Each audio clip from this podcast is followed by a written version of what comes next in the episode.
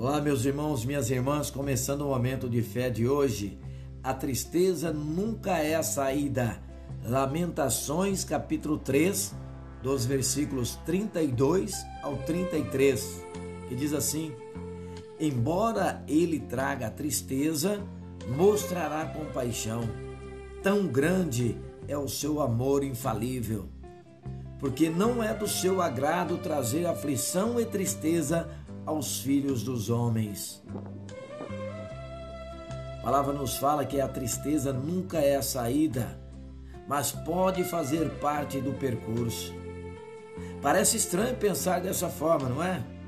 Mas todos passamos por aflições e sofrimentos e não somos isentos disso. O próprio Filho de Deus sofreu e chorou.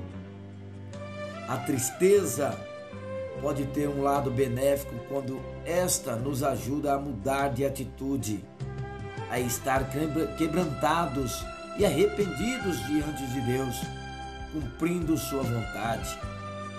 É natural ficar triste quando passamos tempos difíceis, mas com a ajuda sobrenatural de Jesus, podemos enfrentar as lutas com paz no coração. A grande diferença para os cristãos é que a tristeza nunca será o ponto final. Ela até pode fazer parte da trajetória nas noites frias e escuras da vida, mas o crente sabe que a alegria vem pela manhã. Deus não se agrada da tristeza, Ele te ama e quer te ajudar. Confie e derrame o seu coração perante o Senhor tenha esperança. Em Jesus Cristo temos a garantia da alegria eterna. Vamos falar com Deus agora, fale com Ele. Senhor meu Deus e Pai, Tu conheces meu coração, sabes que mesmo triste e cansado eu confio no Senhor. Na Tua palavra eu encontro consolo e o conforto que meu coração precisa.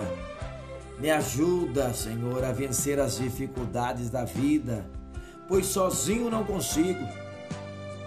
Cumpra em mim o teu querer, acima de tudo. Enche-me da tua alegria e faz dela minha força neste dia. Em nome de Jesus, eu te peço e que assim seja. Amém.